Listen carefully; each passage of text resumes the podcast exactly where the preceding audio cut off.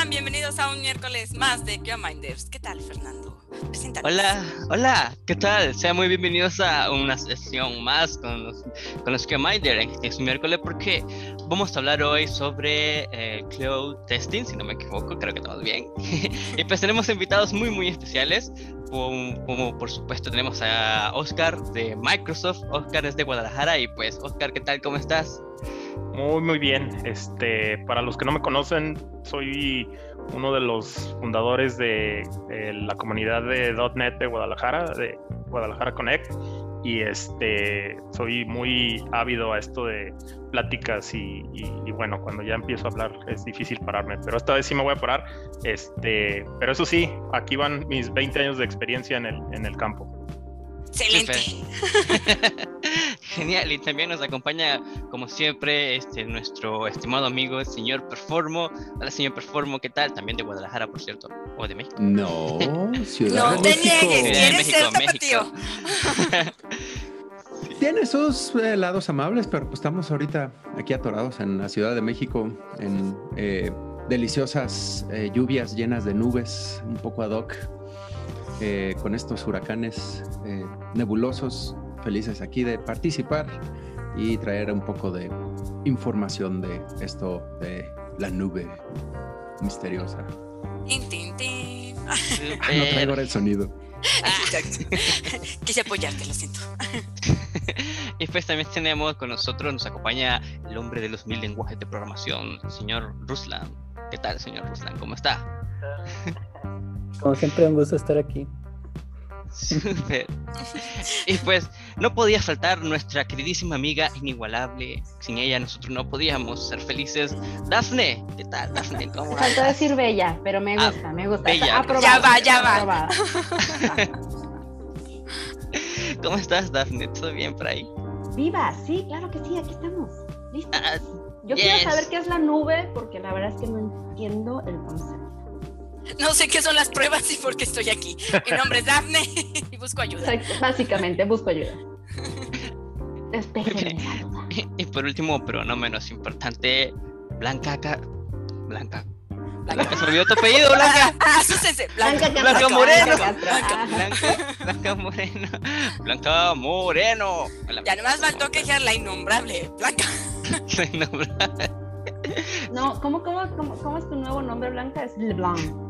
LeBlanc, sí, LeBlanc. Lady LeBlanc. Lady. Claro. La blanca. Blanche Moren. la blanca. La blanca. Para los amigos, la blanca.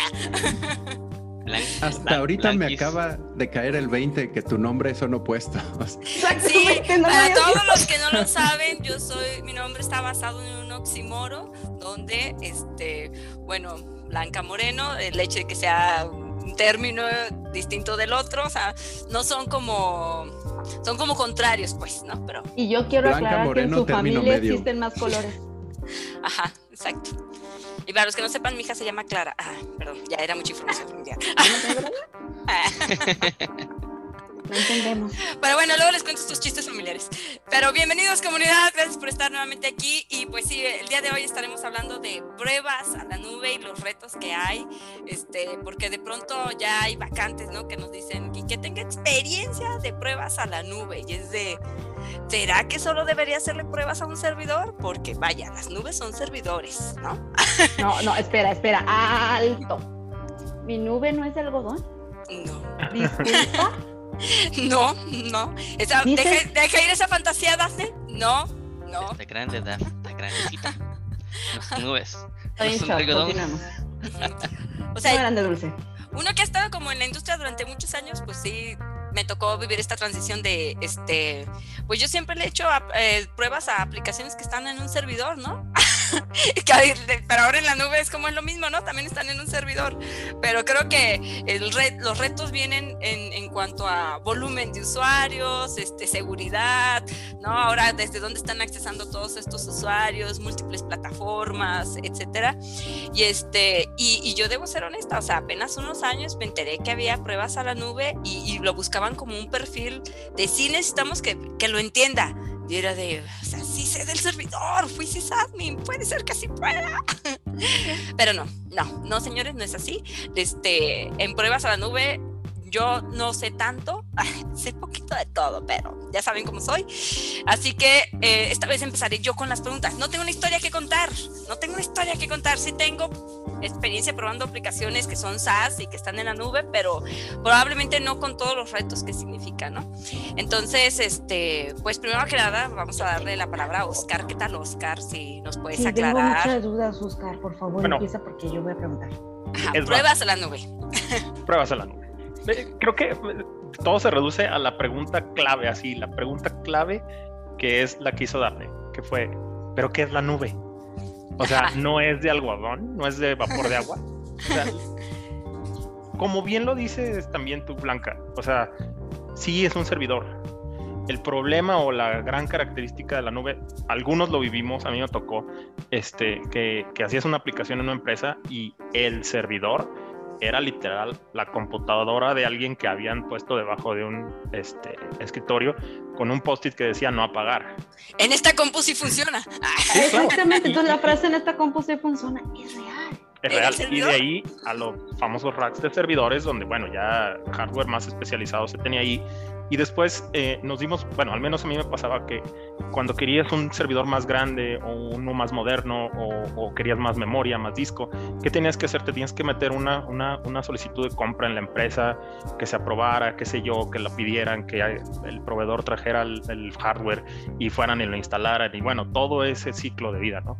Entonces eh, se vino la idea de las máquinas virtuales y estas máquinas virtuales pues ya tenías un montón de, hardware ya precargado en tu, en tu data center y solo creabas las máquinas virtuales del tamaño que las necesitabas.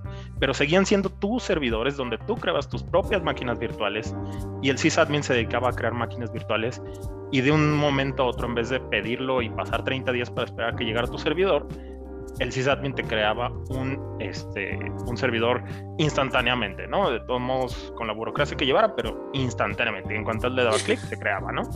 Y la nube no es otra cosa más que grandes compañías tomando esta idea y poniéndola en data centers que ellos controlaban. Algunos nos tocó también oír hablar de hostings y cosas de esas. Ya eran esas las nubes. La nube se le dice la nube porque cuando nos conectábamos a cualquier cosa en Internet, en un diagrama de arquitectura dibujábamos una nube para referirnos al Internet. Entonces, eso es realmente la nube, que nuestro data center está en Internet y de entrada, lógicamente, no nos importa dónde está, ¿no? Entonces, cloud testing, pues no es más que llevar este concepto de yo ya lo sé probar en el servidor a sí lo sé probar en el servidor, pero el servidor no está en la empresa, ni siquiera sé dónde está, desconozco el hardware y tengo solo un cierto set de garantías acerca del comportamiento y la composición de estos servidores, que son las que nos definen esos conceptos como SAS, PAS, IaaS y todo. Por ahí creo que empieza el concepto. Ok. Ahora en Fernando. Ah, Fernando, repite lo que dijo. Tradúcemelo, Fernando, por favor. ¿En serio voy a repetir todo eso? No. No, pues, o sea. ¿Qué entendiste? Yo les dije que hablo mucho. ¿Qué entendiste? ¿Qué pues? entendiste? O sea, ¿tú has hecho pruebas a lo que él dijo? Pues, pues eh, Oscar básicamente está explicando cómo se, cómo, cómo se estructura un, una nube, que son racks tras racks de servidores, inmensos data centers. Y pues, uh, pruebas creo que las pruebas en, en son muy diferentes a las pruebas de, software totalmente.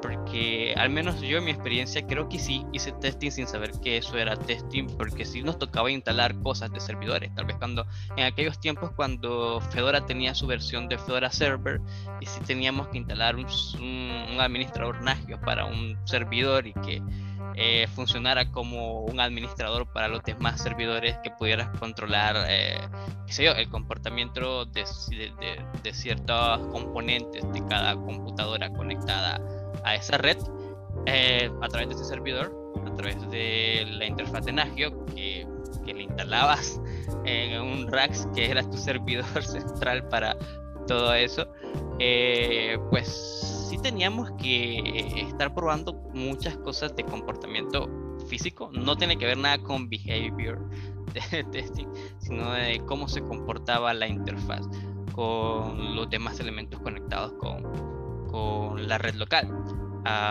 no estoy muy seguro de haber hecho pruebas eh, a nivel WAM, pero sí a nivel local, eh, porque sí nos tocó mucho instalar este software para servidores, ya como este que les mencionaba sobre Nagios, eh, a veces Fedora Server con, con,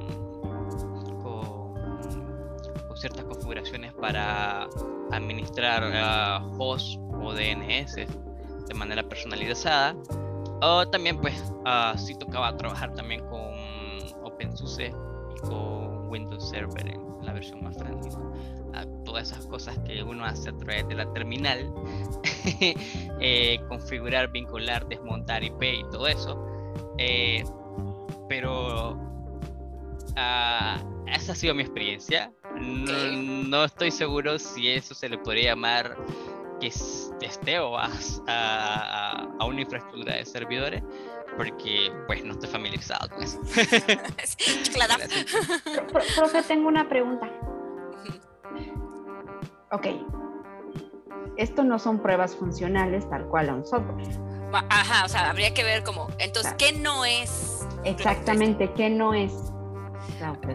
A ver, yo le preguntaría a Leandro con eso de qué no es, porque a lo mejor todo lo que mencionó Oscar suena a serán pruebas de performance, pero entonces lo llamaríamos pruebas de performance de la nube. ¿O pruebas de integración? o sea, ¿qué no es este pruebas de la nube? Bueno, eh, un poquito sencillo y directo al punto, que no es pruebas en la nube, cualquier cosa donde la aplicación... Que no está en la nube. Sí, ciertamente que tenemos nosotros acceso directo al servidor donde está instalado. O sea, como bien dice Oscar, que está ahí abajo en el escritorio eh, de la recepcionista con el post-it de no apagar, eh, historia real, eh, donde la recepcionista pateaba el servidor y lo reiniciaba. luego, historia real. y aquí básicamente es eso, esa es la única diferencia. Algo que eh, yo podría darles como ejemplo eh, para aclarar un poquito qué es la diferencia de la nube, ¿no? Por ejemplo, pensemos en la electricidad de nuestra casa. Son servicios, es algo que propulsa a varios aparatos que podemos tener o tal vez no tener y que podríamos decir en el pasado o algunos algunas casas, si estamos en la sierra o lugares un poco alejados, tenemos nuestro generador ahí en la casa. Tenemos que echarle gasolina, tenemos que, eh, o a lo mejor es eh, solar, tenemos que aceitarlo, verificar que siga funcionando y nosotros somos responsables de todo su mantenimiento, lo que tiene, cómo funciona, falla, truena, yo lo tengo que arreglar porque es el generador en mi casa. Cuánto voy a consumir, cuántos aparatos le voy a conectar, eh, va a depender de qué tan buen generador tengo en mi casa, qué tanta electricidad puedo producir, cuánta gasolina tengo para echarle y que siga funcionando. Ahora la nube, la gran diferencia es que una compañía nos provee ese servicio, nos provee electricidad y por un enchufe llega a nuestra casa toda esa electricidad y casi casi la que necesitemos.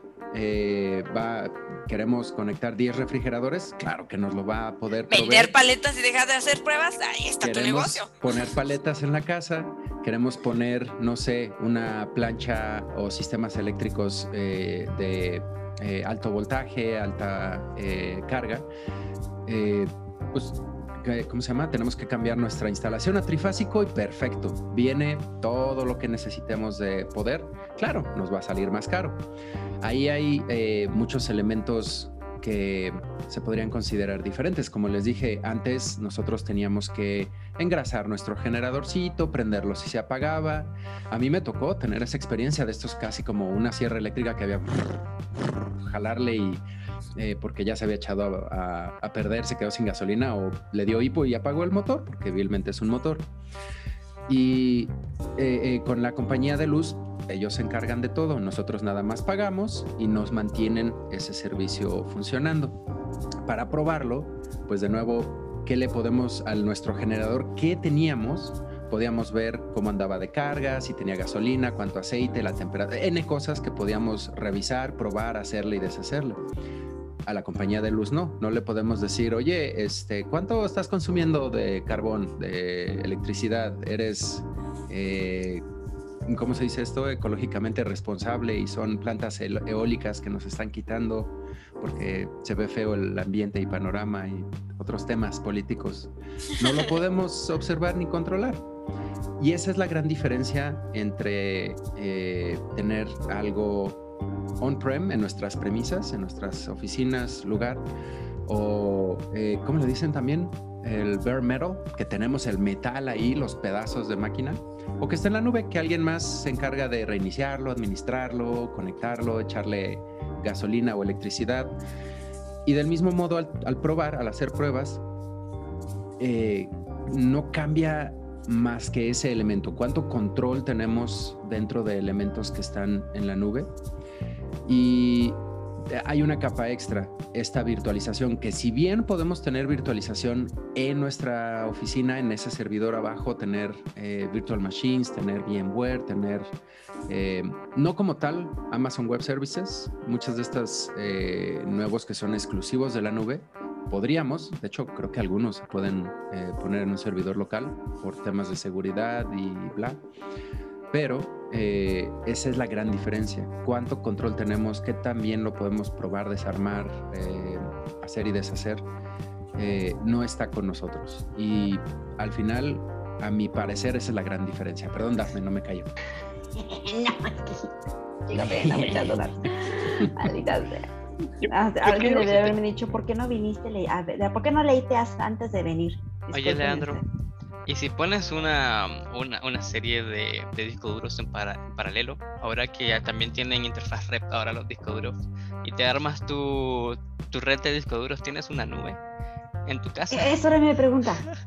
De nuevo, el, el, la, la mayor, creo, diferencia de que sea nube o no, si lo tienes en tu casa... Ya no es nube.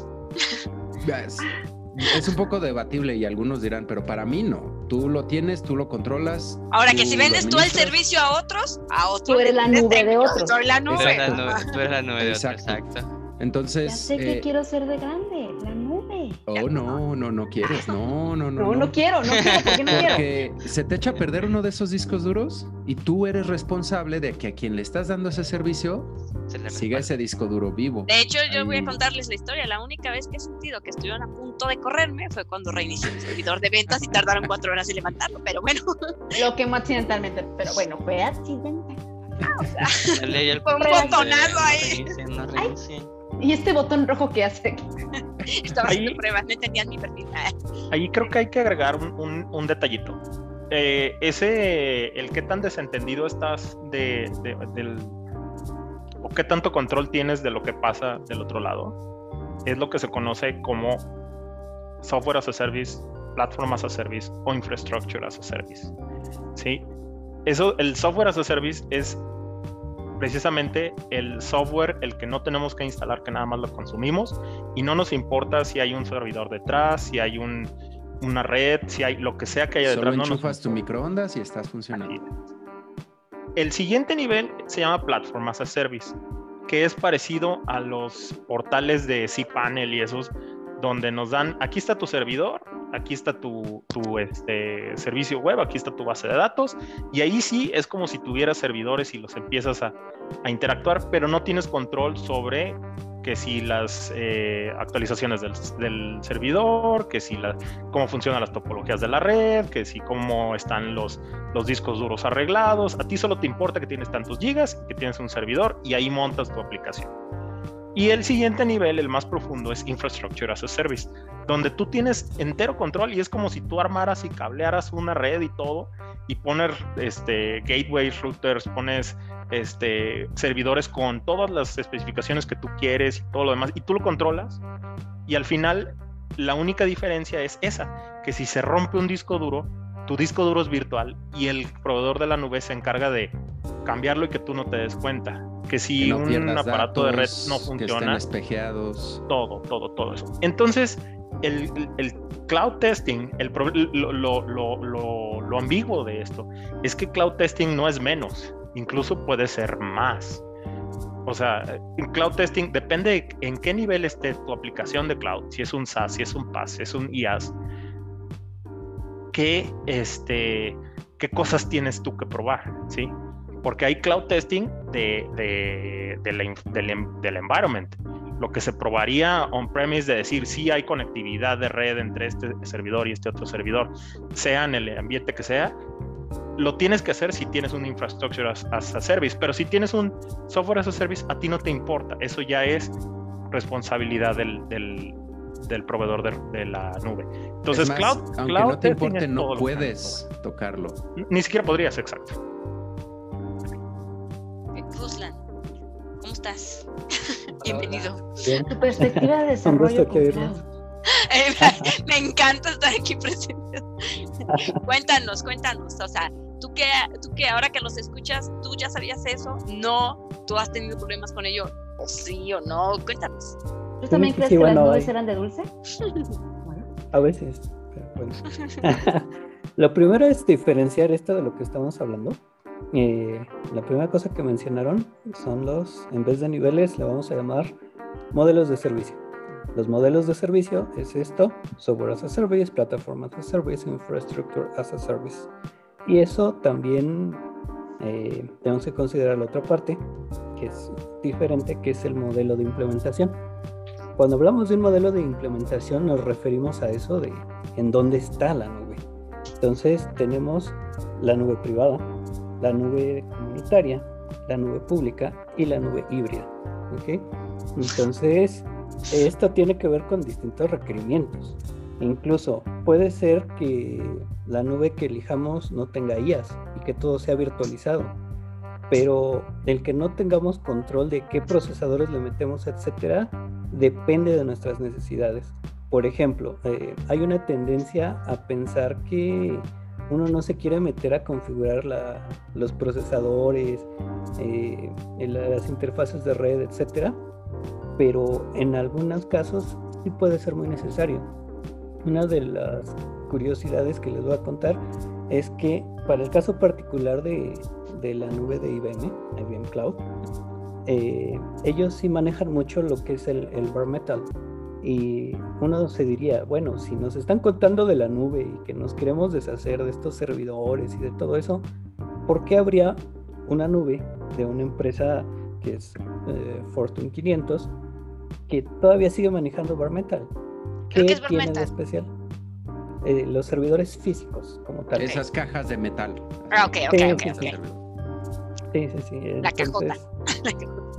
Exacto. Entonces, eh, pues hay de bare metal a bare metal, ¿no? Hay, hay cosas relativamente simples a cosas muy complejas. De las cosas, digamos, así muy pros que tiene IBM, son computadoras cuánticas. Entonces, si tenemos un, ordenador cuántico, queremos que sea bare metal y queremos integrarlo con nuestra nube. Entonces, eh, igual, ¿no? Eh, hay otro tipo de, de, cosas en bare metal. Puede ser que yo quiera una nube, pues, relativamente privada, eh, en mi nube privada yo puedo querer tener mi propio servidor de cualquier tipo porque mi información no puede salir. ¿sí? Tengo información que no puede salir de la empresa. Entonces, con eso vemos un poco a las cosas que se deben de probar. ¿sí?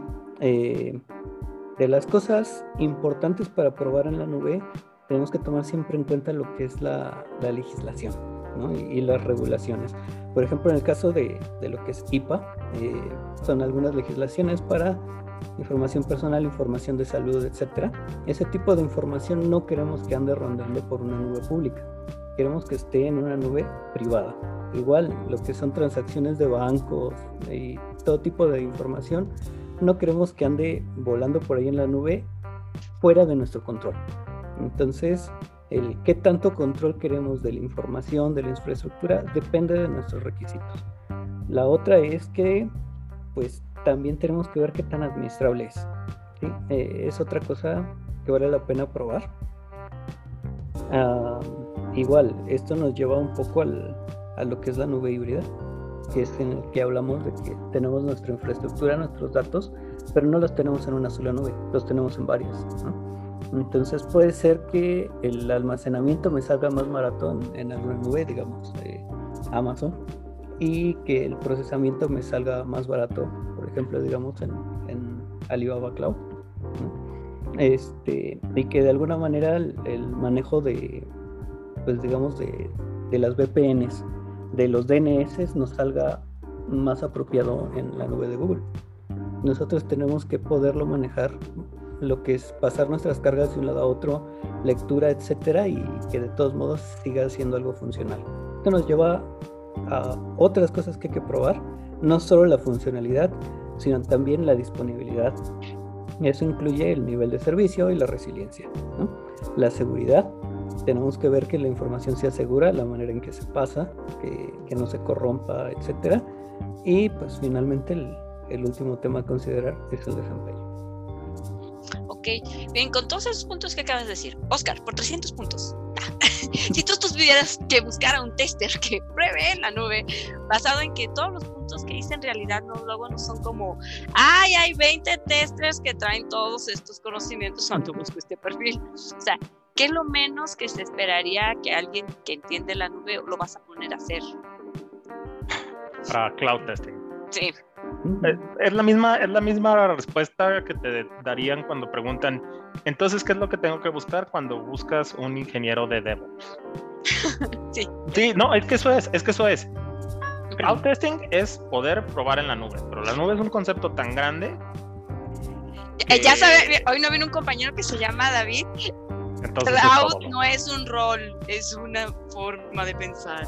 Pues, pues sí, es que cloud no es un rol, es una forma de, vender, de tener tus servidores, ¿no? Entonces, eh, eh, tiene que ser, o sea, en realidad es case by case.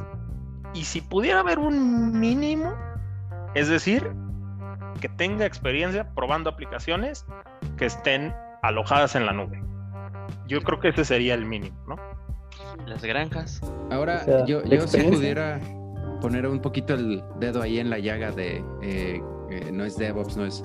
Muchas organizaciones cuando piden a alguien que tenga experiencia en la nube se refieren también, porque este término se ha prostituido un poquito, eh, se usa todos igual que DevOps, así como dices del ejemplo de David, se ha usado para demasiadas cosas que a lo mejor en sí no aplican, no son. Y muchas organizaciones se refieren a que ellos tienen su solución en AWS, en Azure, en cualquiera de estos eh, proveedores SaaS eh, de servicios, de nube, todo, todo, este tipo de cosas, donde sí se requiere algo de conocimientos extra, ¿no? Entender cómo funciona AWS, cómo funcionan todos estos Google Cloud. o sea, no eh, esperan de mí que yo llegue y configure nada de eso, pero si no sé cómo funciona, pues... como Pero mínimo revisar los logs de errores eh, de un servidor que está en Azure eh, o, eh, poner a prueba algún service que tienes en AWS. O sea, este tipo de cosas que sí requieren pequeños, digamos, variaciones de cuál es tu proceso, que en lugar de una terminal remota al servidor que está ahí en el sótano, eh, es saber accederlo eh, con Azure o depende de dónde lo tengas. Entonces creo por ahí va un poquito cuando las organizaciones hablan tanto de, pero un tester que sepa nube, puede ser por ahí. A ver, en este caso, bueno, pensando en los roles de tester que, que, hemos venido manejando todo ese tiempo, que tienen que saber el ciclo de vida de desarrollo de software, tienen que saber de, programación, tienen que saber de, técnicas, tienen que saber de, herramientas. Aquí no estamos hablando de un tester que tenga que saber exclusivamente de software. O sea, tiene que saber de, precisamente de, todas estas integraciones, de todos estos servidores, de protocolos y de plataformas, más de software en sí. y yo diría que ambos. Ok. Como que, como que funciona, como que funciona mejor alguien que sabe Cisco, CCNA o CCNI para este tipo de cosas, ¿no? Depende de lo que estés probando. Pues yo considero que, que, es más importante que sepa algo de hardware sobre que sepa algo de programación. o virtualización mm. también, supongo. Sí, aquí son muchos conocimientos porque eh, bien ahorita que menciona Fer, eh, puedes tener eh, un rack de, de virtual machines que están en la nube, pero también cambia un poco cómo los administras a que si lo tienes en el sótano, porque a veces también tu VMware que tienes en un servidor ahí abajo, a lo mejor el servidor es muy grande, pero no es lo mismo que en la nube donde, bueno, si tienes el presupuesto, nada más le subes la RAM 10 veces, eh, lo configuras, lo clonas, lo pones elástico, muchas cosas que solo puedes hacer despreocupadamente en la nube o que si lo tienes on-prem, como bien dicen eh, por temas de eh, legal, logística o demás, cambia un poco muchas veces las plataformas tienden a parecerse, pero hay estos detalles cruciales que si estás lidiando con algún proveedor de estos que son los principales, tienes que saberte mover dentro de sus plataformas. Yo agregaría que además esos, eso que mencionaste de, elasticidad, a veces esos conceptos, como especialmente lo de la elasticidad y, que si el, la location de recursos y todo eso, es algo que cuando es on-prem, normalmente le, pues no es que le importe, pero es como la gran responsabilidad del sysadmin. Y cuando es algo en nube, se vuelve tan. Es como, como es algo que solo le puedes estar moviendo, se vuelve algo que ya es concern de todos.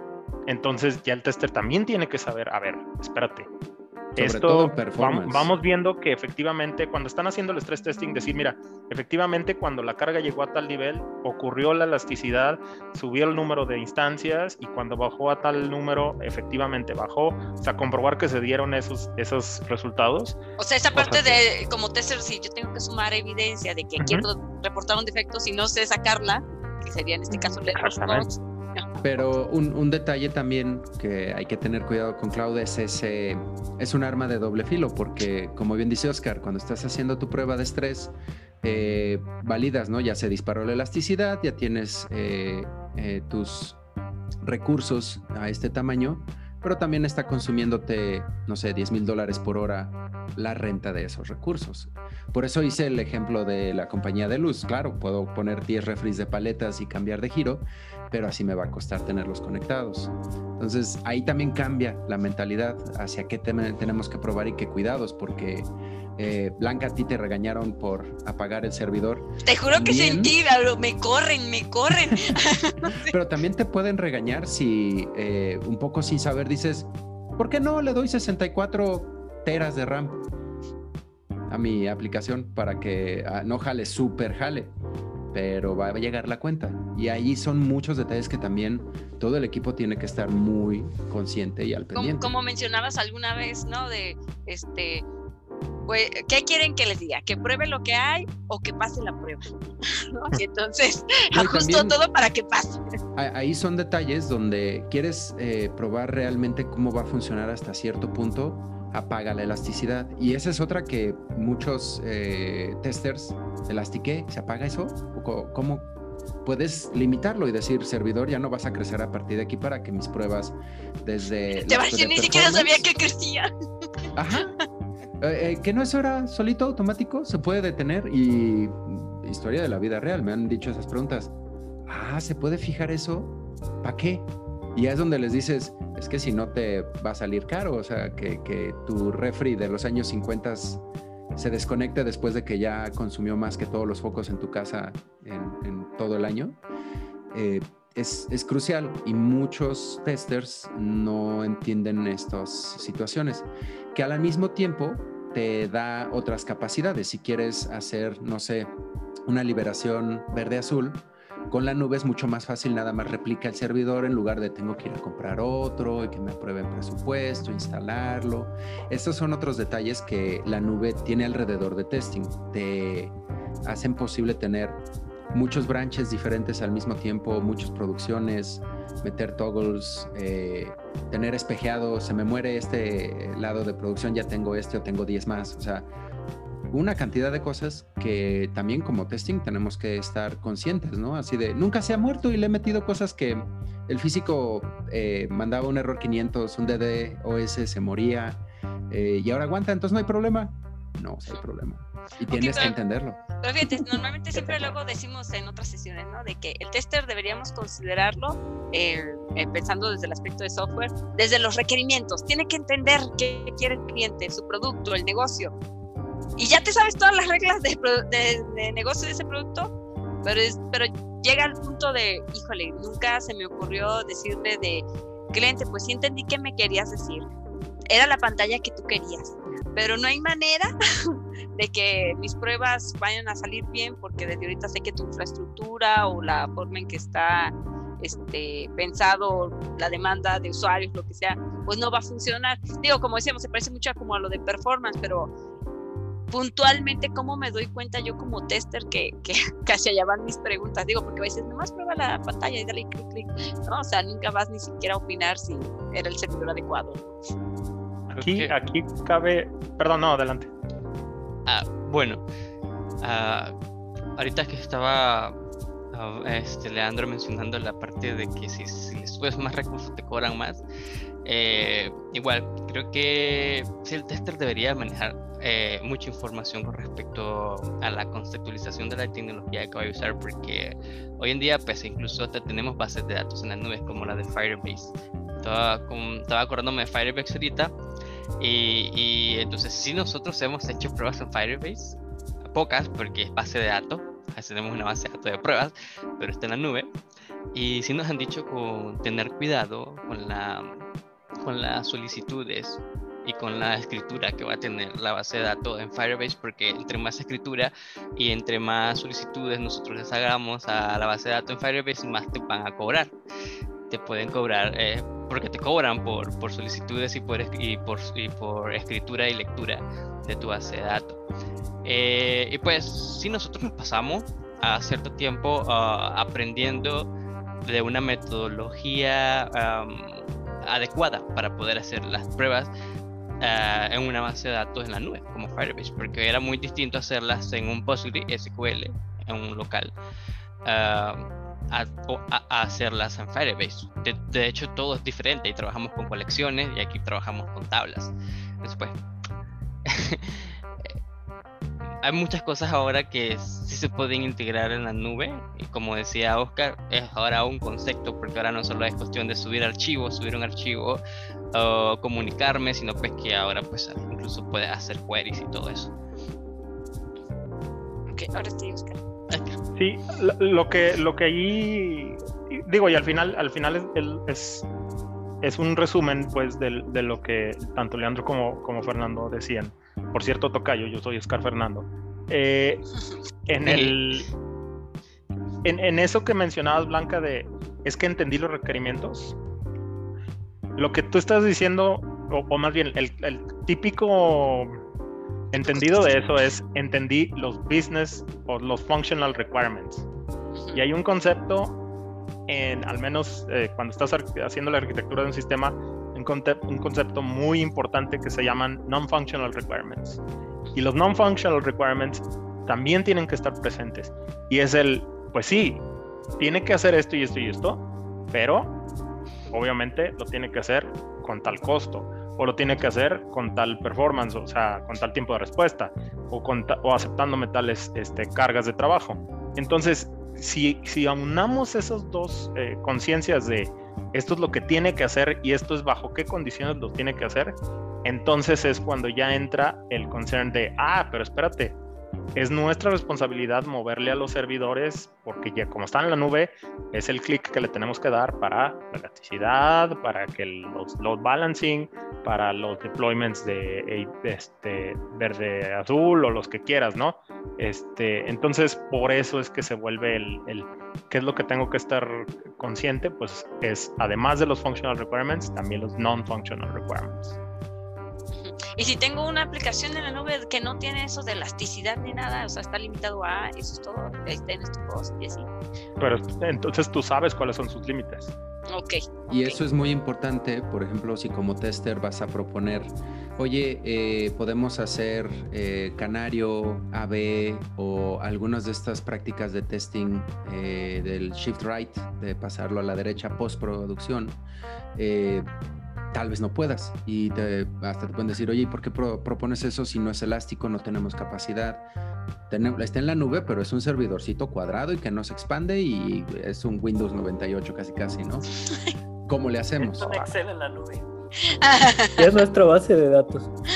Verídico, puedes tener un Excel en la nube, un GDoc ahí de que y ese sea tu base de datos. Yo, y... yo trabajé en uno así y grande. Claro que se puede. Grande. Sí, sí. Grande. Todo el backend, no, todo el backend era Google Docs, una, un, una base de datos de Google Docs y para la lógica usaban Jira, pero bueno, eso es otra cosa. O sea, si, si, quieres emprender, nada te limita. Ah. Nada. ¿Qué quieres no, no hay impedimento. Pero como tester tienes que entender esos detalles de qué, qué, diferencias va a haber, qué cosas puedes proponer. Si el cliente te dice, oye, y escuché acá esto de Canario y que puedo hacer este toggles y tengo esto. Sí, pero tienes un servidor en la nube que no es elástico. Pero está en la nube ya con eso. No. Y entonces ahí es donde también nosotros como testers, desde el principio en las definiciones, en los requerimientos, podemos comenzar a guiar y es donde es muy importante que se entienda para qué sirve la nube, qué podemos hacer, qué no podemos hacer, qué limitantes vamos a tener y eh, poder recomendar, apalancarlo o de plano hacer los procesos un poco más orientados a este tipo de cosas, ¿no? Oye, que eh, eh, mi servicio, mi aplicación está en la nube, ¿por qué corro mis automatizaciones desde máquinas adentro de la empresa? ¿Por qué no correrlas en la misma nube? O sea, detalles así que van a optimizar o empeorar porque em, antes cuando corremos algo la aplicación está en nuestra empresa, ya en el sótano, la automatización está aquí, se comunican de volada. Si una está aquí y otra está en la nube, tal vez no se comuniquen también. Entonces, este tipo, hay N cosas donde las decisiones y modo de proceder va a variar muchísimo si tenemos esa información y sabemos cómo proceder, qué sugerir, N cosas. Ruslan, adelante. El niño de la mano. Bien, pues eh, algo que yo considero personalmente que un tester especializado en la nube debe de saber sí o sí son los tipos de almacenamiento, eh, en dónde se está guardando, si es una nube en particular, cuántos tipos de almacenamiento tiene y cuáles están usando o sea, si te miran raro como tester preguntando eso, es como, no, pues sí, puede ser, mis pruebas pueden variar. Sí, sí, sí, o sea, igual depende de la nube, ¿no? Este, varía bastante. En el caso de, IBM Cloud, este, pues que yo sepa, creo que solo hay dos tipos de almacenamiento. En el caso de, de G-Cloud, Google Cloud, eh, tenemos ocho tipos distintos de almacenamiento, al menos yo me quedé en ocho este, igual, especializados para distintas cosas, ¿no? Este, para el caso de, Azure también, o sea, Azure tiene, por ejemplo, un tipo de almacenamiento que lo podemos usar para guardar eh, un file system completo, ¿no? Entonces, eh, todo un montón de archivos está optimizado para archivos, si está optimizado para unas consultas SQL, por ejemplo, de grandes cantidades, y también algo muy importante que hay que saber en todo esto son los costos. Entonces, el, sabiendo el tipo de almacenamiento, sabemos, por ejemplo, este, en Google, ¿no? Eh, cuando tenemos todo lo que es Big, eh, Big Queries, Big SQL, Big lo que sea, eh, generalmente va a ser muy barato almacenar, pero va a ser muy caro consultar.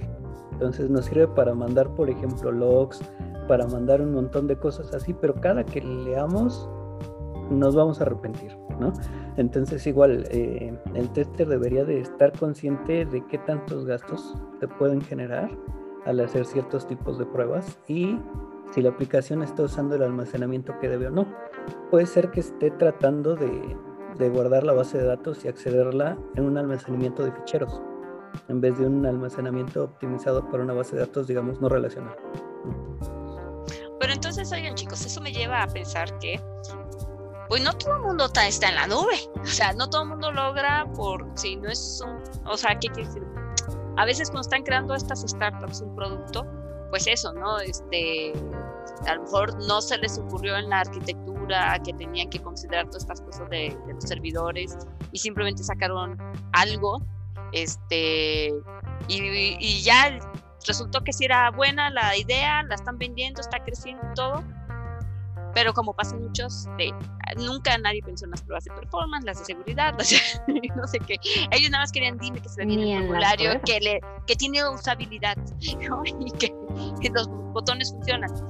O sea, ¿quién está preparado, uno, para decir, sí, tienes que tener estas características o este presupuesto, porque si quieres estar ahí, sale así. ¿Cuándo está uno preparado para irse a la nube, básicamente? Ajá, o sea, porque entonces no, yo como tester no me puedo emplear donde quiera, ¿no? O sea, bueno, que requieran eso. Bueno, para empezar, lo que vamos a ver es la tendencia es irse a la nube. Eh, ha habido una gran ola de, de, migración, no solo de empresas establecidas, también de startups, eh, que se van a la nube porque básicamente, ¿qué ofrece la nube? Muy sencillo, ¿no? Te ofrece que te administran las cosas, Entonces, si yo inicio mi startup y yo soy empresario, yo sé de negocios, yo sé vender zapatos, por ejemplo, manejo todo lo que es distribución y todo eso, pero necesito una manera de de optimizar mis procesos de negocio, ¿no? de, poder expandirme a otras ciudades, a otros países, etcétera. Y necesito a alguien que sepa decirme si me voy o no me voy a la nube. Entonces, eh, puede tener ventajas y desventajas, como todo. Eh, lo más importante es eso, ¿no? Que, que algunas nubes, por ejemplo, no tienen buen soporte, ¿no? Otras nubes tienen un gran soporte y pues desde ahí nos pueden decir, aconsejar sobre qué elegir, qué no elegir. Igual depende el volumen de, ventas que, tengamos, qué tanta inversión tengamos que ponerle, etcétera, la nube que nos convenga, ¿no? Entonces, por ejemplo, algo famoso de, la nube de, Google es que hay que saber que Google no da soporte. Tiene oh sus, sus partners de Google que son los que dan soporte. Entonces, Google directamente no da soporte y en general debo decirles que como desarrollador eh, su documentación no es la mejor. ¿no? Oh usted no sabía de Google y se anda queriendo ir a trabajar ahí, ¿eh? Ahí, por ejemplo, no sé si han escuchado cuánta gente hay en Azure, cuánta gente en AWS o cuántos hay en Google Cloud.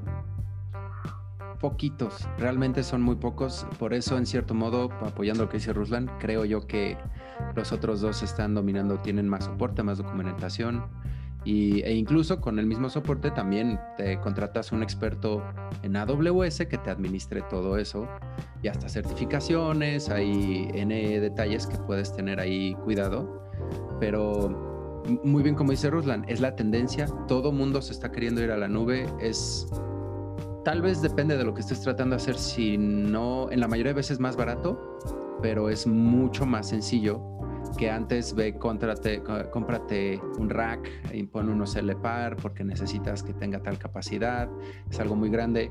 Cuando casi casi es un formulario eh, de Amazon. Siguiente, siguiente. Next, next, next, ¿qué tamaño necesitas? ¿Cuánto presupuesto? ¿De qué? Bla, bla, bla, bla. Listo, ahí estás.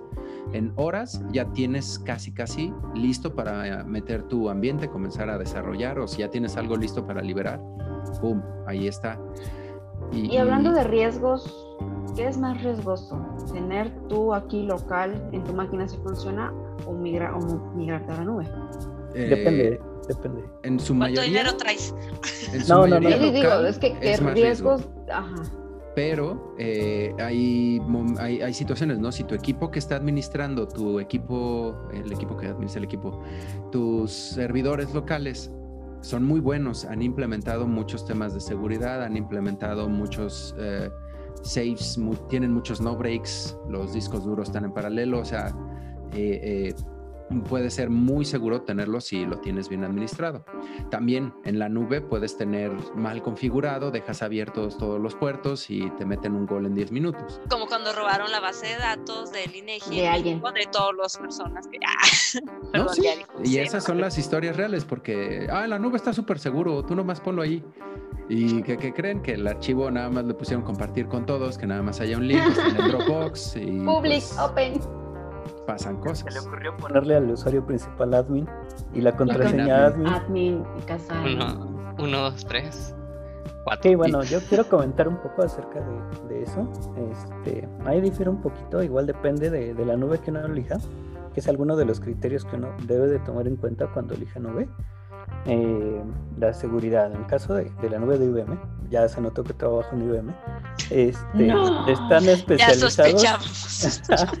están especializados en, ese, incluir en, nubes y cargas de, todo tipo de nubes, pero su principal especialidad en lo que son particularmente buenos es en que tú puedas tener la seguridad de tus cargas, que cumplas con ciertos estándares y requisitos. Por ejemplo, que, que tú asegures que cumples con IPA, por ejemplo, y estés manejando información médica y que la información siempre se quede dentro pero todos los procesamientos que tengas que hacer sí se vayan a la nube. Entonces, que si se van encriptados, que si tienen que tener tal cosa, es algo que, que depende también de, de, qué tan preparada esté la nube. Por eso hay certificaciones en las nubes, que es algo que pues conviene o no, cuando las va a contratar, conviene revisar qué certificaciones tiene. Eh, normalmente las personas que conviene contratar para esto, no necesariamente como tester, pero en general las personas que nos van a ayudar en todo esto, hay lo que se llama el, Cloud Certified Professional. Hay personas que hacen algunos cursos, eh, a los testers sí les recomiendo hacer los más básicos para entender eh, cuáles son las ventajas de cierta nube, eh, costos, siempre viene costos, siempre viene almacenamiento y pues eh, conocer un poco de, de, lo que es el, digamos, uno otro de los temas que normalmente no se menciona, pero sí se debería de haber alguien especializado y ese es un tester, son las migraciones. Entonces uno tiene que entender lo que es el vendor lockup, es decir, en cuanto a las certificaciones, si el tipo de almacenamiento, por ejemplo, es compatible con, digamos, un MySQL, ¿no? Digamos, un, un Cloud SQL, puedo usar un PostgreSQL, o puedo usar un MySQL, o puedo usar un, ah, pues digamos, un, un eh, que es una versión propietaria, pero compatible con, con MySQL. Eh, esto nos permite cambiar de un proveedor a otro proveedor en caso de que cambien costos, de que estemos en un país que por alguna razón nos veamos con corte de servicio, ¿no? Ha pasado en, algunos países que de repente tienen alguna especie de bloqueo y ya no se puede vender ahí. Entonces necesitamos interconectar nubes, ¿no? Este, igual a esto viene en cuanto a la compatibilidad y, a los estándares, eh, lo que es el open source, ¿no? Ha, ha realmente ejercido un gran papel en el software libre porque eso nos permite cambiar nuestra solución de una nube a otra y que no tengamos gastos extras por adaptarnos a cierta nube. O sea, al final hay que invertirle y hay que tener lana para poder tener esto, ¿no? Pero a ver, Oscar, este, a mí respóndeme, yo sigo en duda, ¿qué tengo que saber como para decir que puedo yo ser un cloud tester? Bueno, eh, ahí nada más porque creo, creo que en la conversación salieron muchas cosas y la, respuesta final con nombre y apellido, primero de la pregunta de Blanca de quién es el que debe de saber todo eso, de no, no es este, sino esta solución de... Blanca Moreno. o sea, no es este, sino es este... Eh, no sé, no es, no es file, sino que tiene que ser blog, o no es esto, tiene que ser tabla. Quien dice eso, ¿sí? a partir de las necesidades, tiene que ser un cloud architect. ¿sí? No es responsabilidad del No se lo pueden ahorrar. No, ese tiene que ser. Y son esos consultores de los que ya se mencionaron que, que, que Google no los provee directamente. Este, eh, Microsoft yo sé que sí. Este, que en Amazon hay un montón de cursos para gente que se especializa en esas cosas, ¿no? Este, entonces, ¿qué tengo que saber para probar en testing?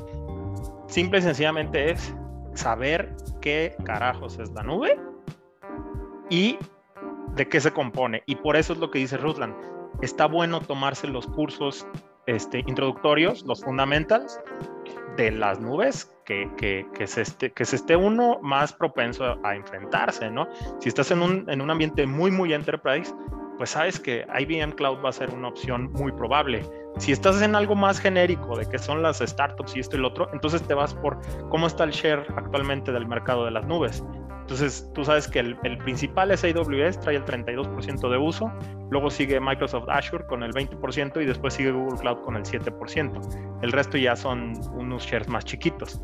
Entonces, ese es el orden en el que yo diría hay que aprenderlos, dependiendo de dónde estás aplicando tus conocimientos y de cómo es que el mercado se comporta.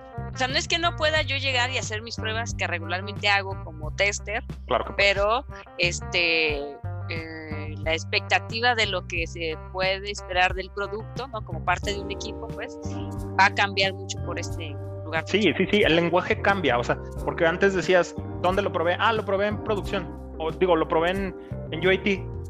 Ah, espérate, aguanta.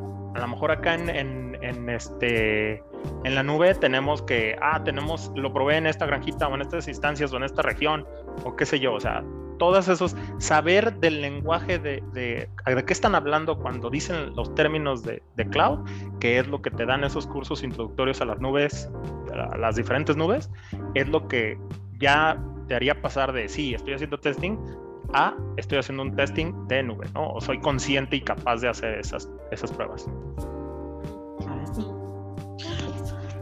Tenemos que estudiar. bueno, este, gracias, nos vemos en la segunda parte. no, o sea, Hablando de segunda parte, amigos, creo que yo los veo en la segunda. Ya es hora de que yo me vuelva a calabaza. Cuídense ya va su curso de cloud porque quiere estar. Eh, ya quiere ir Hay, por este estudiar el, el, cloud dinner acá. Muy importante. bueno, cuídense mucho, los veo la semana que entra y Bye. estudienle también al cloud. Es importante para el test. Claro que sí. Muchas gracias, señor. Perfecto. Hasta luego. Es decir, nos vemos en la siguiente. Este, pues, oye, Oscar, y bueno, eh, ok, ya me dijiste lo que tendría que saber, pero en el orden de las cosas sería así, ¿no? De, puede que yo ya sepa de testing o, o automatizar o cualquier otro conocimiento, o hacer panes, no sé, lo que sea. Pero si me voy a meter eh, o me van a contratar o estoy buscando que empleo en una empresa que tiene sus productos en una nube, sí me suma que yo entienda de eh, esta parte de la nube pues, y estos conceptos que estás haciendo. Claro, es, es, que eso es. De cajón. Por, porque al final lo que van a necesitar específicamente va a ser, o sea, cuando, cuando tú implementas una solución en la nube, hay, no sé, ciento y tantos, 200 eh, servicios de AWS. No los usan todos, agarran 10 de ahí. Entonces tú no puedes adivinar cuáles 10 usan o aprenderte los 200 pero conocer los principios y las generalidades te va a ayudar a decir, ah, ok, esto es un storage service, ah, ellos tienen escalabilidad, ah, ellos tienen elasticidad. Es que a veces como que yo no alcanzo a, a, a bueno, o sea, basado en todas estas cosas que estamos planteando, no sé, a mí me dicen, ponte a probar y me mandan una URL. que vaya, quién sabe dónde esté, ¿no? Porque secreto industrial, no sé. Y entonces, de todas maneras, yo entro a ese sitio, que es el de pruebas, y estoy haciendo mis pruebas, pero a menos de que estemos en una fase de migración o que estemos ya de, bueno, ya tus pruebas funcionales ya se terminaron, debemos de hacer pruebas de performance. A lo mejor hasta ese momento me vengo enterando de la configuración del servidor o qué es lo que esperan de mis pruebas, pero antes nunca me involucraron. O sea, ¿a quién le sería el product owner? ¿A quién le tengo que exigir que me explique como toda esta arquitectura? O sea, ¿quién deberá saberla? Pues? Digo, ahí, ahí definitivamente ese es el mal que no tiene nada que ver con la nube. Ese, ese mal está en todos los desarrollos, que es el creer que, que pueden todos juntarse en secreto un conclave, diseñar y producir y después salir y decir pruébalo. O sea, eso es lo que no, no debe de suceder. Y eso tiene que ver con, depende, ¿no? O sea, hay product owners que sí se encargan de eso. Hay, Scrum Masters que lo que hacen es invitar a la gente a participar y motivar a que haya un ambiente colaborativo. Hay project managers que es en su mejor interés para llegar a los objetivos el involucrar a todos. Entonces, vaya, también ahí depende de en el proceso, en, el, en, el, en su sabor de, de, software development cycle, quién es el que va, el que tiene el poder de incluir.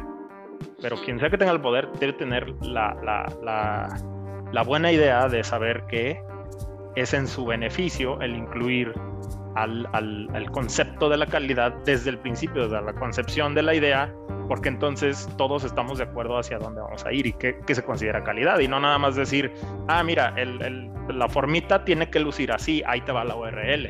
Porque incluso hasta los compañeros desarrolladores, ay, sí, como si fueran otros, ¿no? Los compañeros desarrolladores, ellos, a veces tú le dices, oye, ¿por qué sucede así? Ah, es que eso siempre se comporta. O sea, ni ellos entran en cuestionar lo que les hayan dicho de, tú nada más, ahí está el código, lo corrigen en su máquina, uh -huh. hazle el, el súbelo al, al, repositorio de código y listo, y ellos no van a estar preocupados de dónde fue a dar este todo. Como, como 20 años de programador te puedo decir, el programador si no lo si no conoce eso no le va a importar tan solo va a codificar entonces es la última persona a la cual preguntarle sí o sea tiene que ser alguien que conozca del, del, del, del negocio Ahora, que si hay una buena, hay un buen proceso, todos deberían de conocerlo. Pero bueno, y este, bueno, y ahora hablemos un poquito eh, basado en metodologías ágiles, donde yo estoy pensando, bueno, a veces la asignación de actividades o lo que te ponen a hacer es, vamos a hacer una historia. Y en esta historia el desarrollador pues tiene que lograr es que se haga esta función, bla, bla, bla. Y entonces a lo mejor estuviste ahí y le alegaste y dijiste yo voy a hacer tales pruebas, lo que sea. Pero no está considerada la parte de la arquitectura, o sea, no hay historias que hablen al respecto. O sea, a menos de que estemos pensando en una historia literal de, de cosas no funcionales como tal. Hay una historia donde dijo el cliente que esto tiene que tardar tres segundos o un segundo, lo que sea, ¿no? Y entonces a lo mejor hasta ese punto ya se están preocupando por lo que puede pasar en nuestra estructura, pero antes yo ni me enteré, pues. Bueno, idealmente, es que, es que de nuevo, idealmente se tiene que estar involucrados desde el inicio y en el inicio sí se conocen esos documentos donde están plasmados esos non-functional requirements. Y entonces, cuando se da la historia, sí, la historia habla de una narrativa, de yo como, eh, no sé, como, como, como cliente de la tienda de paletas, debo poder hacer una orden de, de paletas y se a llenar un carrito y poderle dar clic y que me genere un cobro. No lo va a decir literalmente ahí, pero en el documento de los, de los NFRs, en el documento de arquitectura, sí va a decir que todas las interacciones deben tomar un máximo de, no sé, 3 segundos en web y 5 segundos en móvil. Entonces, eso ya es un implicado, ya, ya está entendido y lo tienen que respetar todos. Y entonces la defensa del, del, developer de decir es que la historia no dice es inválida porque esto, el documento aplica a todo, ¿no? Eso es lo que debiera ser.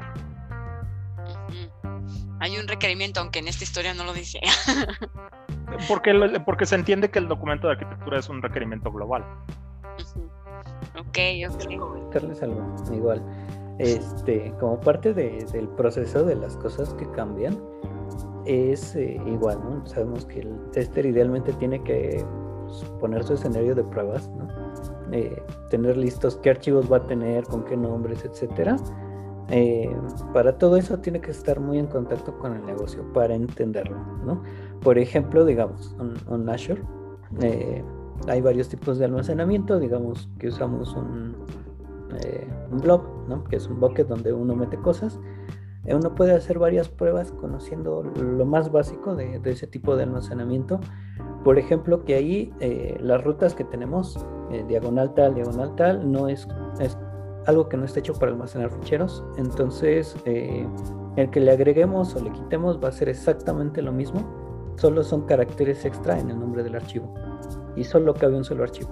Por ejemplo, hay otros sistemas de nubes en los que pues, podemos tener versionamientos o podemos, como en el caso de Azure, agregarle metadatos. ¿no? Entonces, ahí en los metadatos, igual que si se configuran, que si debe de expirarse, por ejemplo, ¿no? Eh, son algunas cosas que se pueden hacer en la nube que normalmente no se ven en los servidores, que es que uno puede guardar un archivo, un documento que se venza mañana. Entonces a partir de mañana ya no está disponible y que es por alguna regulación, alguna cosa así, se puede quitar. Y se puede quitar en automático sin que haya algún proceso que lo haga. Lo mismo, ese, ese tipo de cosas tenemos que probar. Este, la, la disponibilidad, que si alguno de los metadatos, por ejemplo, lo usamos para configurar cómo se muestra, si se filtra, etcétera, esos datos eh, pues lo tiene que tener presente el negocio y a partir del negocio pues el, el tester, ¿no? Yo recomiendo mucho el contacto con el business analyst. Pues bien, pues ahora sí que voy a regresar con este tema. voy a ir a leer un poco más para tener otras preguntas. Tengo que ir a tomar un curso. voy a ir a tomar un curso y regreso. este. No, o sea, creo que luego de pronto Mm, hay empresas que precisamente que son las que mejor pagan y, están trabajando en proyectos que tienen que ver con la nube, ¿no? O sea, si luego no lo ve uno, pues, eh, o sea, si estás trabajando, ay, en, este, en esta empresa tenemos, es una consultoría y solo, desarrollamos páginas web, o qué sé yo, ¿no? De pronto, como que puede ser lejano el término o muchas cosas, y uno reduce a, pues tengo experiencia web, no sé si era en la nube o no, pero tengo experiencia web. Este, pero creo que es esa parte luego también para poder acceder a ciertos tipos de trabajo donde, bueno, sí debes de empezar a conocer de todo. O sea, si eres tester, sí es tu responsabilidad, pero hay ganitas con, la, con el hardware también. Ah, es que vamos a lo de siempre, no solo hay pruebas funcionales, performance, regression, security, migración, hay pruebas en la... No, o sea, puedes probar todo en el ámbito de la tecnología. Ok, ok. Hay, carrera para todo, pues. Ya sé, ya sé. Y pues bueno, antes de que den sus últimos comentarios, Daphne, ¿qué tenemos? Ah, yo quiero felicitar a uno de nuestros seguidores que siempre está ahí y siempre me hace chistecitos. Porque fue su cumpleaños hace poquito. ¿De quién estamos 15 años. De nuestro amigo Héctor Spencer. Feliz, feliz cumpleaños atrasado, 15 años. Happy birthday to you. Ajá, pásatela. O, eh, sigue, que sea como un carnaval, síguete la pasando bien. y, si hay, y, si hay, fiesta, no nos invites porque estás muy lejos, fíjate. Pero tómate, es una nuestra salud. Tómate un shot de nuestra parte, por favor. Ah, Héctor, Héctor es una persona muy, muy, muy divertida. Veo Nos que ha invitado a Japón y nomás no, no, no, no a, a, veces veo que en los comentarios como que trolea a la persona, pero luego le ayuda. Entonces, como que le da una de cal y una de arena. O sea, es un personaje, es un personaje muy peculiar y muy divertido. Mira, nomás porque no se quiere subir aquí con nosotros y platicar, este, él quiere, él es el personaje del chat, él lleva el chat. Lleva el chat. Sí, es de él, o sea, yo ahí nomás le ayudo de vez en cuando. Ok, pues sí. Eh, mando un saludito por ahí. No, por ahí no, ni, ni, O sea, exactamente cómo estás saludando. Por ahí donde gusten. ¿Qué tal? La este, a otra persona que también es cumpleaños, una chica, una tester, que lleva los tester hasta en el nombre, Guadalupe. Guadalupe. Feliz cumpleaños. Eh, sé que, pues, eh, le encanta estar aquí en, en los miércoles de Minders, entonces, un saludo. Imagínate, te ve aguas, ¿eh? Ahí, Ruslan. Felicidades, Guadalupe. Come mucho pastel. Ajá. Haz pruebas. Oigan, chicos. Eh, eh, fíjense, eh, hablando de que ya somos, somos, somos personas, testers humanos. Siempre somos. software. bueno, no sé, no tengo pruebas de ninguno de ustedes que sean exactamente humanos. ¿Alguno de ustedes pueden ser robots? Tampoco dudas. No tengo pruebas, sí, tampoco dudas. Este, ¿Y los testers cómo somos? Yo siempre he tenido esa duda. ¿qué, nos caracteriza? Sí, ¿qué nos caracteriza? Personas? O sea, ¿qué te pasa? Seguro, seguro. Detallistas. Honestos. Ajá. Amables, o sea, pacientes. define como testers. O sea, lo que pasa es que hay desarrolladores que no importa el lenguaje que, que, que programen o este, bueno, si desarrolladores tienen un perfil, arquitectos tienen un perfil, diseñadores tienen un perfil, eh, pero nosotros qué perfil tenemos? Pues somos medio psicópatas, o sea, obsesivos. Ah, ok. Gracias, comadre. pero así se quiere ir sin pagar, ese que lo hace nada más por ver qué pasa, ese es el tester. Niéganmelo. Exacto. ¿Por qué probaste eso? ¿Por qué hiciste eso? No sé, mi espíritu me lleva a eso. ¿Por qué pediste 2.99 cervezas? ¿Por qué pediste menos un cervezas? ¿Por qué todo falla frente a ti? No sé, es un don. Lo que pasa es que eh, tomo la parte del perfil porque a lo mejor el perfil en el tester automatizador o en el tester funcional o en de performance a veces es un poco analítico y es ese skill de ver más allá de. Y ahora el perfil del, del cloud tester que no estamos viendo funciones y no estamos viendo flujos. ¿Qué analiza ahí? Ah, a ver, Oscar. o sea, lo, primero es, que sí es, tester de todo. O sea, es un tester normal, común y corriente, pero aumentado, con conciencia de la nube. Es como. Con, este como, Es psicópata y sabe como que, que Como niño que sabe ver el código de la, de la Matrix. O sea, sabe que está en una simulación. Sí, con un, con un conocimiento de negocio primero muy bueno, ¿no? Por ejemplo, tiene que entender si, si está en una empresa que hace streaming o si se encargan de enviar archivos, alguna cosa así. Tienen que entender cómo se puede complicar eso. Imagínate, tiene que saber de redes también. Sí, o sea, este perfil de, que, creías que eres stalker, no, dame, eso no. Ah, no, no. No, no, es tester. Ah. no, tiene que saber de negocio, de herramientas, de tecnología, este, y, pero sobre todo, ¿no? Cómo hacerlos fallar, ¿no? hay que saber cómo funciona para hacerlos fallar. Claro.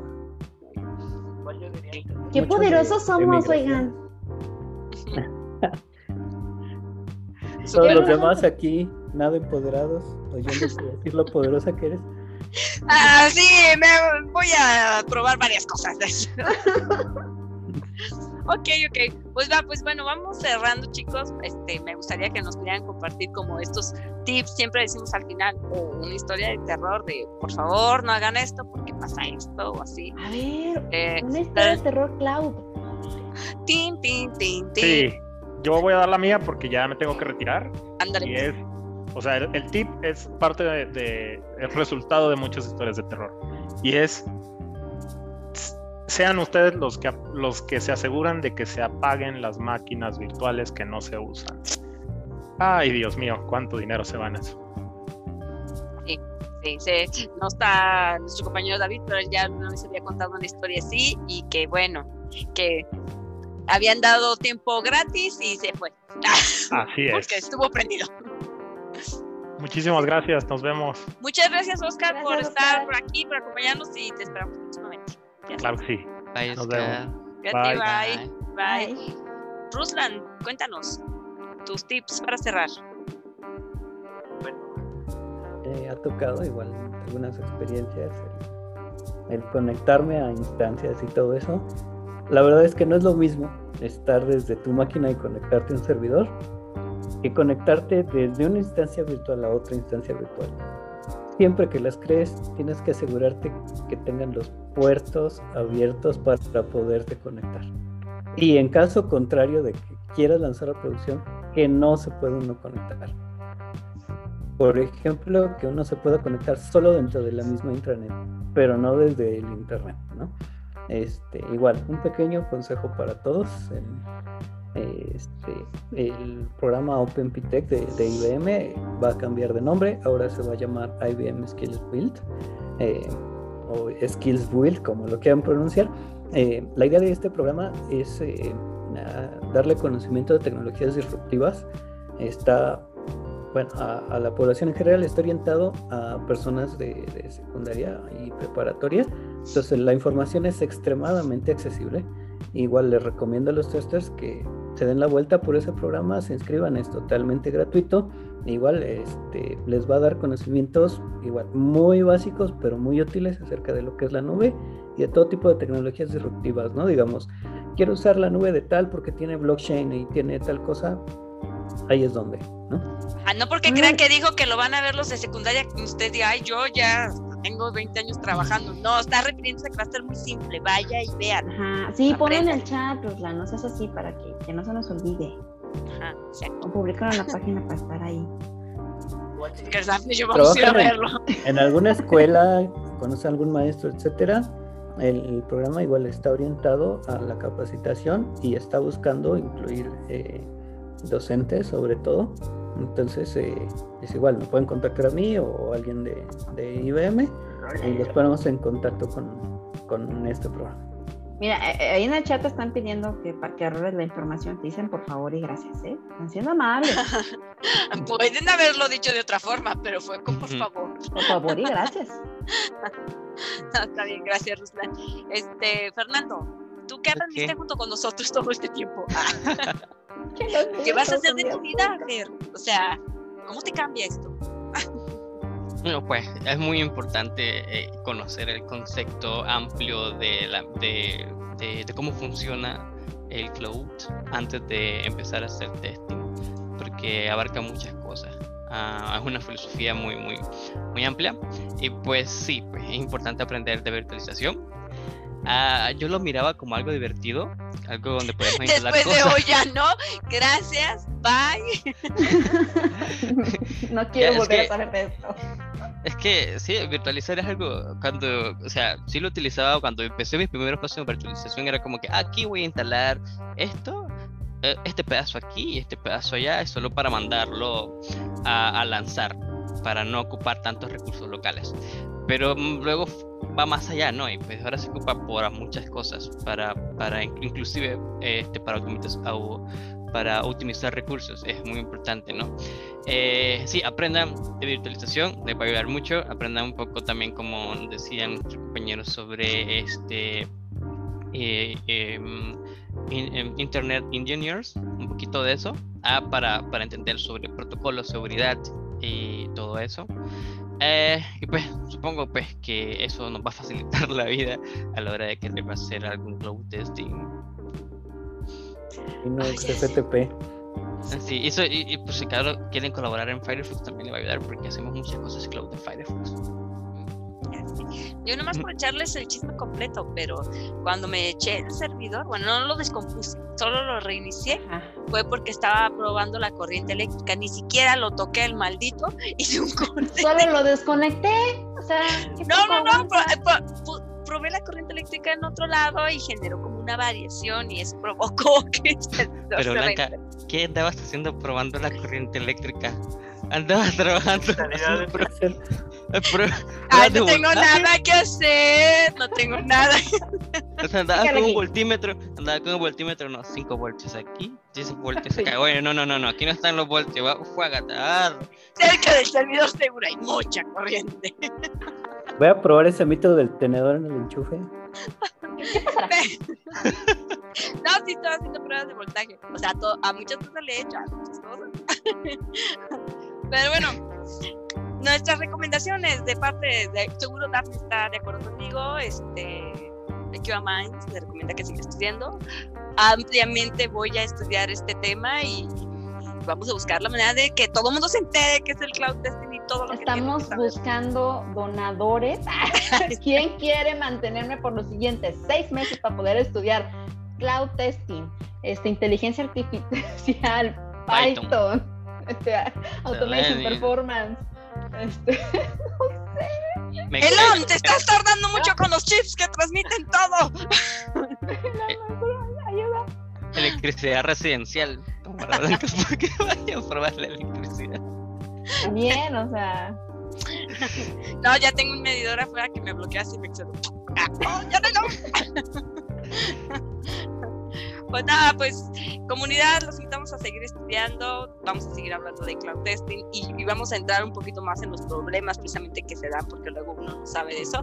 Como sabe, a veces em, em, empleamos, hablamos de ciertos temas y, la primera vez que hablamos de ellos, pues sí, son muy generales, tocamos muchos puntos porque pues la idea es eh, que haya claridad, ¿no? De qué se trata todo esto pero poco a poco vamos a irnos metiendo bien a cada uno de ellos para que usted aprenda junto con nosotros y seamos mejores testers. Así que muchas gracias por acompañarnos. Por ahí estuvimos publicando en el grupo eh, el día lunes eh, está el evento de Talentland para quienes tienen entradas, pudieron inscribirse y todo. Daphne va a estar dando su charla 12 del día para los que van a participar ahí. Va a ser un workshop para que nos peleen con los developers. Véanla por favor y si a ustedes les gustan los videojuegos, pues vean el día martes. No recuerdo a qué hora, pero para que de sorpresa, para que vean varias pláticas. Ahí busquen en la agenda. Así que Ruslan, Fernando, bueno, Oscar ya se fue, el señor Andrés fue, y a todos los que nos acompañaron hoy, muchas gracias. Los queremos, este, no se pierdan, nos vemos el siguiente miércoles. Los queremos. Bye, chicos. Buenas noches. Bye. Bye. Sigan siendo hermosos. Somos hermosos.